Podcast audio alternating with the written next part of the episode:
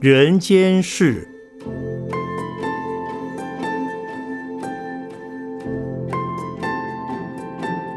圣严法师著。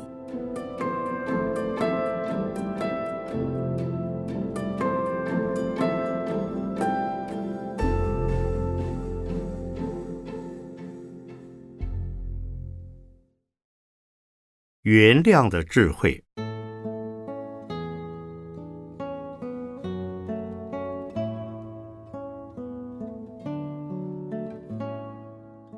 法鼓山有一位女信众，在荣民总医院工作。有一天，她骑着脚踏车在路上被机车撞倒，结果肩胛骨、下巴、腿部都受了伤，伤势十分严重。幸好一位好心的路人帮他将肇事的车辆拦下，并且报警处理。后经警方调查，才发现这位肇事的车主是无照驾驶的年轻人。但这位信众并没有要求他赔偿，只请他送他到荣总去接受治疗，并且劝导这位年轻人不要再无照驾驶。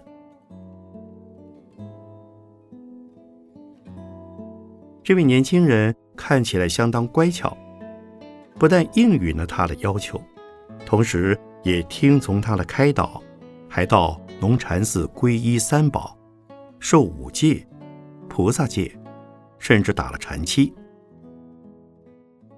过了一阵子，有一天，年轻人告诉他，他需要一笔钱进学校念书。这位女信众信以为真的借了他二十万元。从此之后，这位年轻人就再也没有出现了。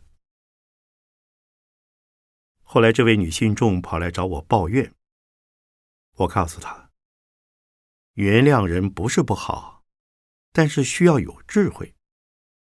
如果能先了解他的背景，或许就会发现他来寺院参加活动的目的不在学佛。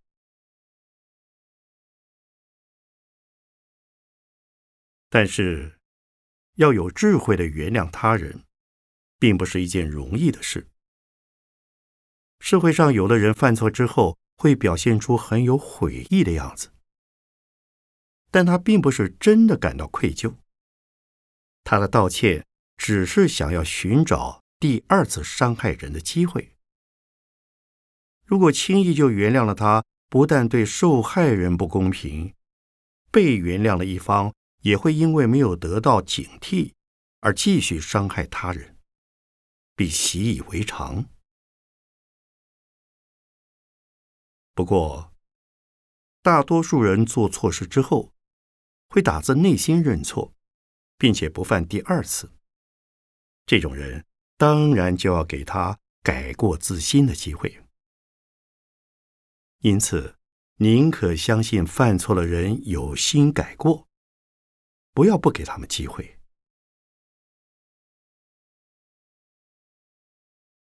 另外，当别人犯错的时候，我们心中不要记恨，反而要汲取教训，感谢能学到一次经验。记恨只会让自己心里受到更多的伤害，一直处于哀怨不平的情境。认为自己受了委屈，不公平，心中常常耿耿于怀，老是惦记着对方欺负我，不能释怀是痛苦的事。明知痛苦，何不放下？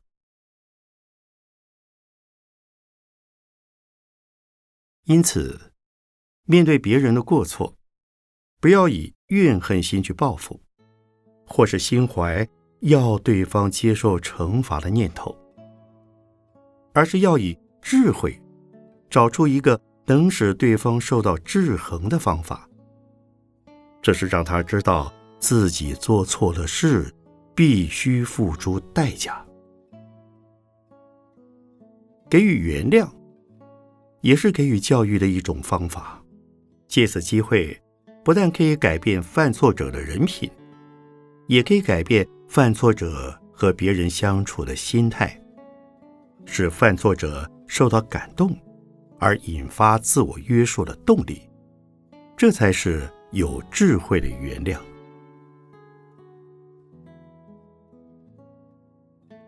曾经有社会大众针对在校园连续强暴女生的华冈之狼，是否应该获得假释，让他回到学校就读的问题。引起广泛的讨论。我们的社会当然应该给他改过自新的机会。不过，那些受过他侵害的人会怎么看待呢？回到学校之后，同学们怎么看待他呢？花冈之狼所牵涉的是心理问题、生理问题、家庭问题以及社会问题。这些都是有待处理的问题，因此，在他回到校园之前，必须采取妥善的措施和准备，才会对他有帮助，也才能使社会得到平安。否则，对社会、对当事人都不一定是好的。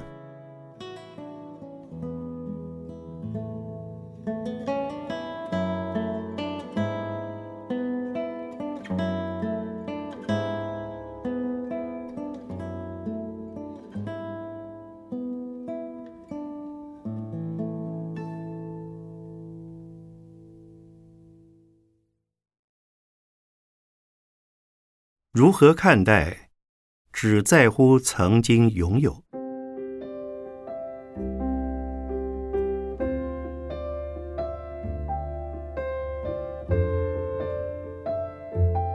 电视上曾经流行一句广告词：“不在乎天长地久，只在乎曾经拥有。”这句话似乎给人很乐观的感觉，但其实。也暗藏了灰暗的一面，那就是成为“今朝有酒今朝醉”的享乐主义，是非常不负责任的心态。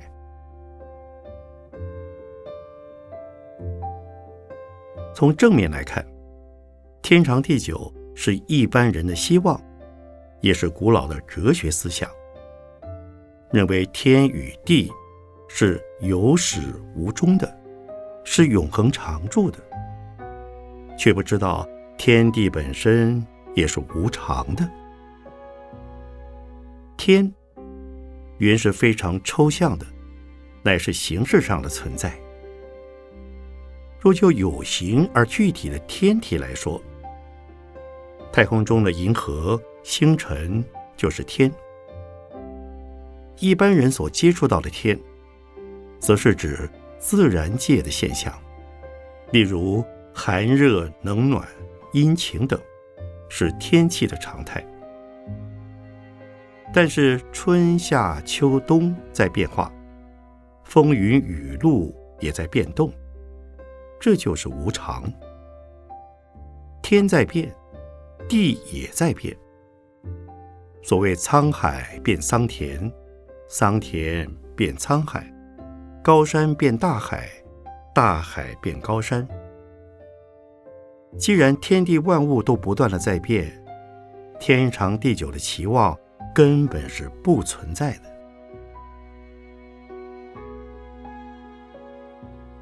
那么，暂时能拥有的究竟是什么呢？通常人们想到的是美眷、儿孙、物质、财富、名位、权势，以这些来代表幸福、快乐与成功。但是拥有了这些东西，也会产生变化。拥有一段时间之后，也会消失。此外，所拥有的东西不见得都是美好的。譬如，台风正在侵袭的时候，你可以说拥有一个台风；正在地震的时候，可以说拥有一场地震。因此。拥有也可能即是苦难。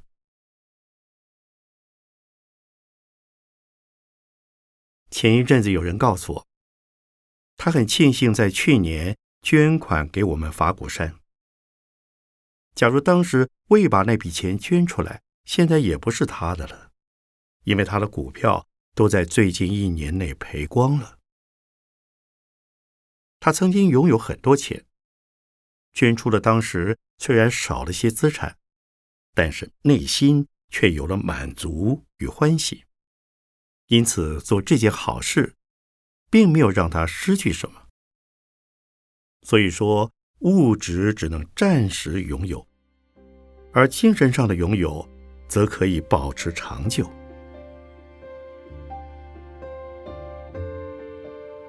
很多人在当了官之后来找我，我经常跟他们说，当官之后要多制定便民政策。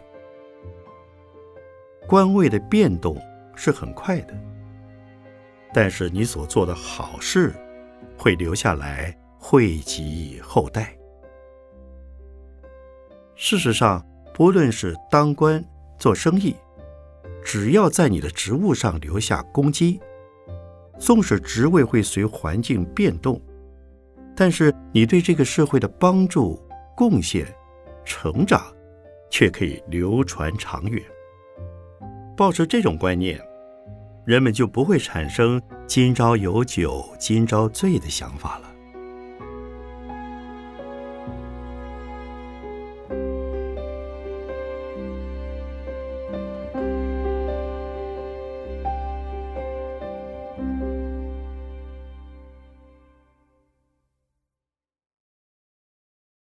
互信的建立。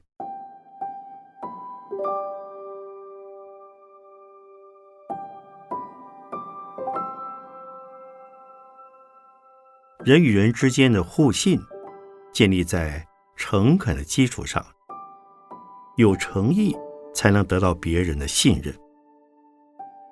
无法彼此互信的人们，为了保护自己，不得不怀疑别人会用什么样的方式来伤害自己。尤其现代的工商业社会，只要一牵涉到利害关系，包括金钱利益。地位、名望、男女感情等的争夺之时，为了保护自己，无不时时提防别人，处处怀疑别人。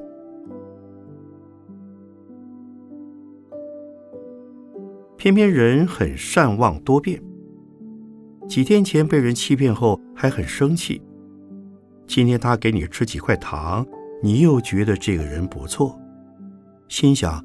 可能是自己弄错了，又与这个人和好，但这几块糖可能是诱饵，让你再次上当。这种多变的人到处都有，防不胜防。这样说来，在现代社会中，想要建立互信的习惯与风气，似乎很悲观。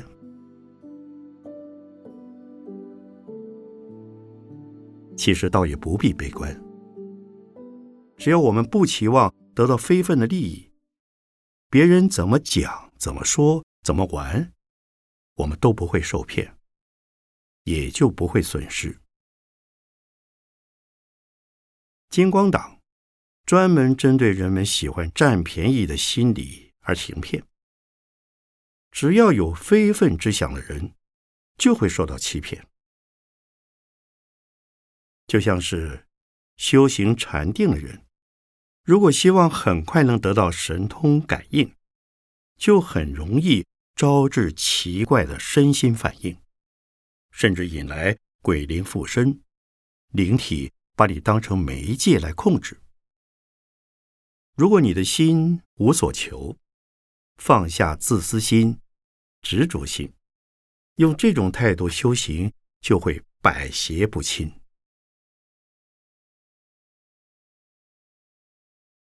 虽然目前社会上很多人不可靠，但也不用太过担心。自己仍要以诚待人，诚恳不是傻瓜，坦诚的意思是不要欺骗，但也不需要把自己的全部告诉不相干的别人。人家想知道的，你能说多少就说多少。例如，每到选举的时候，我绝不会表达我的政治立场。人们问我投票给谁，我不会说，也不会主动向任何一位候选人表白。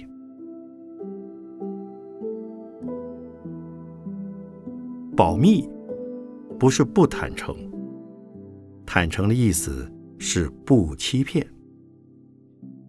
以我而言。我不会告诉对方假的讯息，真讯息能告诉对方的，我就说；不能说的，就不说。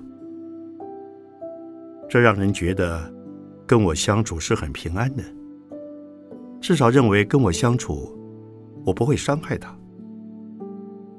不管对方是否让人信任，至少我们要做到让人信任。如果每个人都能这么做，就不会有人受害，也不会有机会让人害人，彼此间的互信就很容易建立起来了。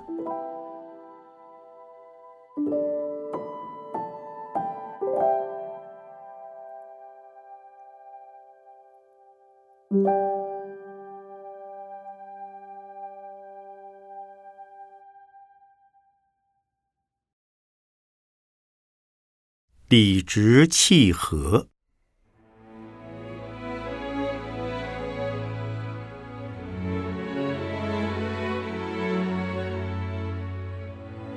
近来发生许多的社会事件，都是由于当事人的情绪失控而铸成了大错，令人感到相当惋惜。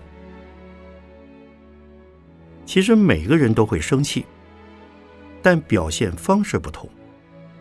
有些人生气时闷闷不乐，有些人变得脾气暴躁，也有人选择诉之以暴力，结果是自害害人，也造成了社会的不安。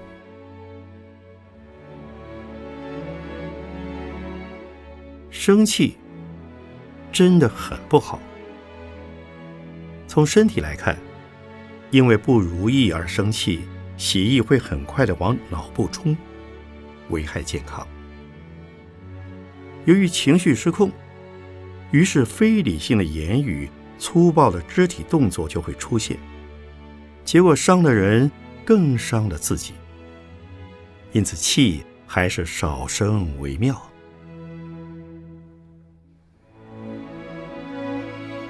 古人说：“和气生财。”这里的财。除了物质上的财产，尚有精神上的财产。很多人因为常常生气、情绪失控，不仅赔上身体的健康，精神的损失更多。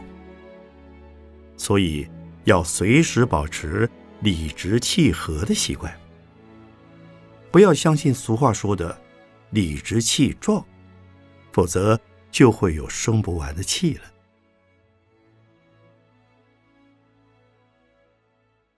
只要是人，都难免会生气。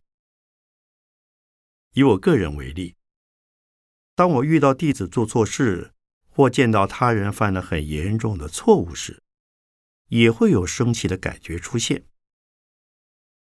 但我不会生气到让自己痛苦，更不会让对方感受到我的情绪失控。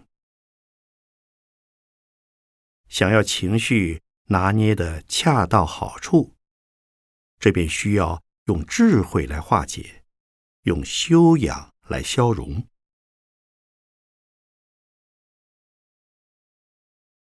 一旦生气而控制不住的时候，该怎么办呢？我的建议是：如果在生气前已经感觉有预兆时，佛教徒的做法是口中多念“阿弥陀佛”。或观世音菩萨来寻求心情的平静。若是非佛教徒或一般人，可以调节自己的呼吸来缓和情绪。如果是突然控制不住而生了气、动了怒，最好能马上想到和自己有冲突的对方，一定也有他的原因，转而以慈悲心看待他，向他说对不起。不论对方是妻子、丈夫、孩子、朋友、工作伙伴等，都应该如此。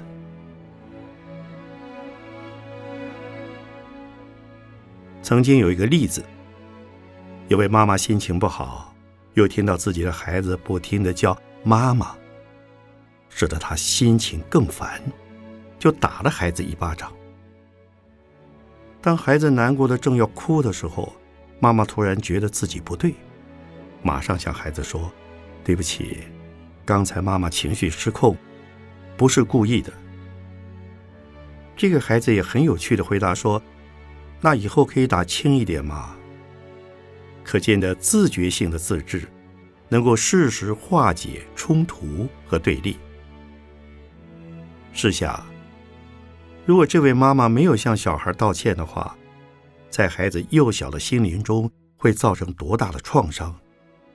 可能一辈子都不容易平复。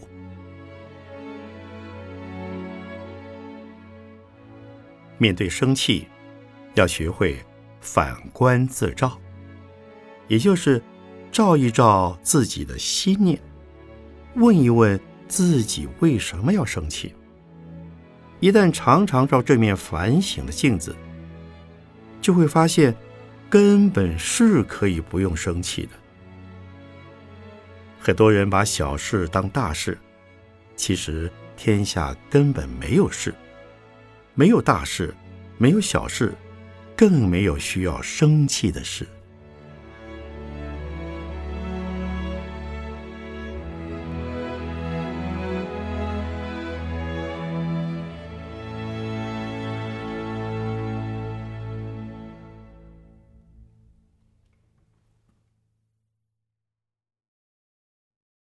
生活的意义及生命的价值。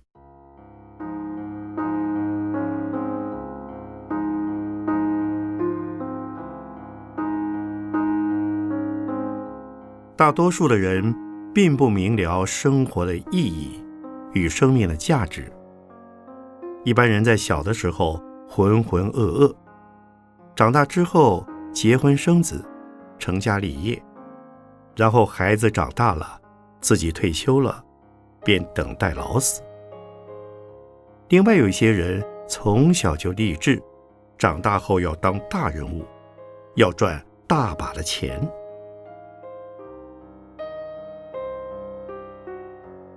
有些聪明人懂得规划自己的生涯，他们在有了人生阅历之后，便确立好将来的生活方向。譬如说，五十岁的人，希望未来的十年能够做些什么；到了六十岁，如果身体还健康，又为自己规划另一个十年计划。但是，人生的意义与价值何在？却仍旧不太清楚。这些人懂得如何安排自己的生活，却不晓得生活的意义及生命的价值在哪里。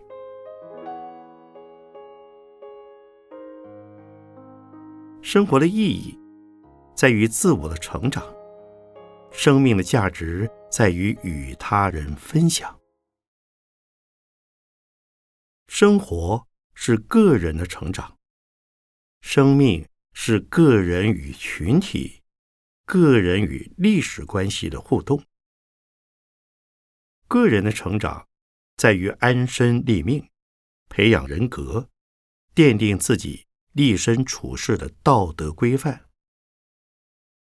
生命的分享在于社会责任及历史责任的承担和延伸。因此。生活的规范有限，生命的价值无限。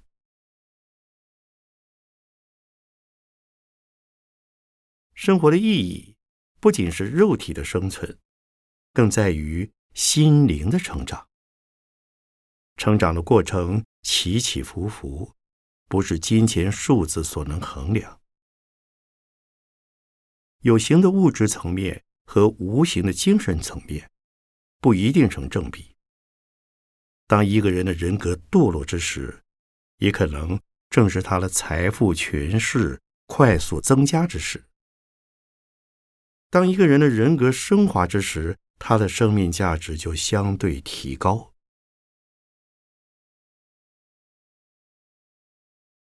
人的价值往往在人际互动之时彰显出来。人际互动有两种，一个是接受，另一个是付出。接受是受报，付出也是受报。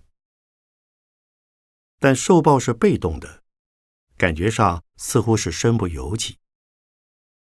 如果换个角度思考，把它当成是主动的还愿，那就是心甘情愿的了。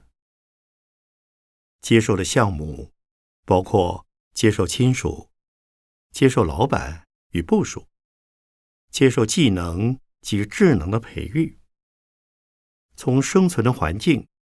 人类的历史，接受各种各样的资源，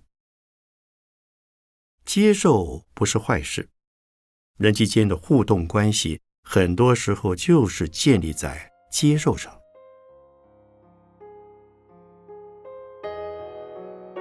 至于付出，可以是痛苦的，也可以是愉悦的。付出自己拥有的智能。时间、技术及各式各样的财务资源、社会资源，因为付出而显现出生活有意义、生命有价值。但有时候我们必须因付出而接受饱尝痛苦的经验，这时不要沮丧。想想，我们总会在不经意间伤害别人。或许已经事过境迁，但我们必须为此付出代价。这种付出虽然痛苦，却能使生活更充实，生命更丰富。因此，当我们遇到不如意的付出时，不妨把它看作是过去生中所许的悲愿，是主动的，不是被动的。便可将这种痛苦转化为快乐，正像是父母为儿女做数十年的牛马，都觉得是乐在其中的事。